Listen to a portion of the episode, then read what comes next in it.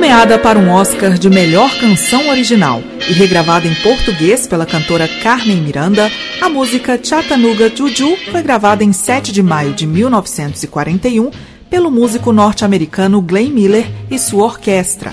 A música fez parte da trilha sonora do filme Quero Casar-me Contigo, lançado no mesmo ano.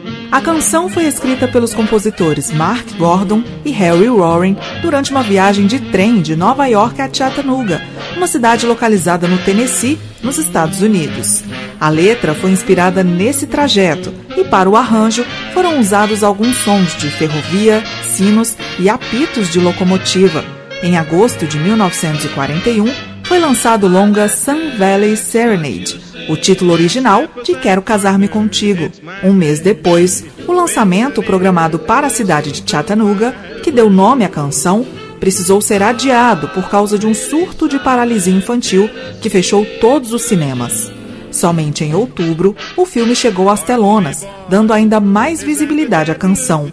No ano seguinte, em fevereiro de 1942, a gravação de Chattanooga Juju rendeu a Glenn Miller o primeiro disco de ouro, com mais de um milhão de cópias vendidas.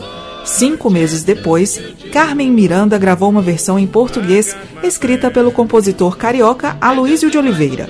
Não era uma tradução do original, contava de uma viagem de trem, mas também tinha um toque brasileiro na letra e no arranjo, com uma pitada de samba, a letra brasileira foi apresentada por Carmen Miranda no filme hollywoodiano Springtime in the Rockies, de 1942, que foi lançado no Brasil em 1943 com o nome Minha Secretária Brasileira. Com o passar dos anos, diversos artistas regravaram Chattanooga Juju. Em 1987, a cantora Celine Dion apresentou uma versão em francês. A canção com Glenn Miller e sua orquestra entrou para o Hall da Fama do Grammy em 1996.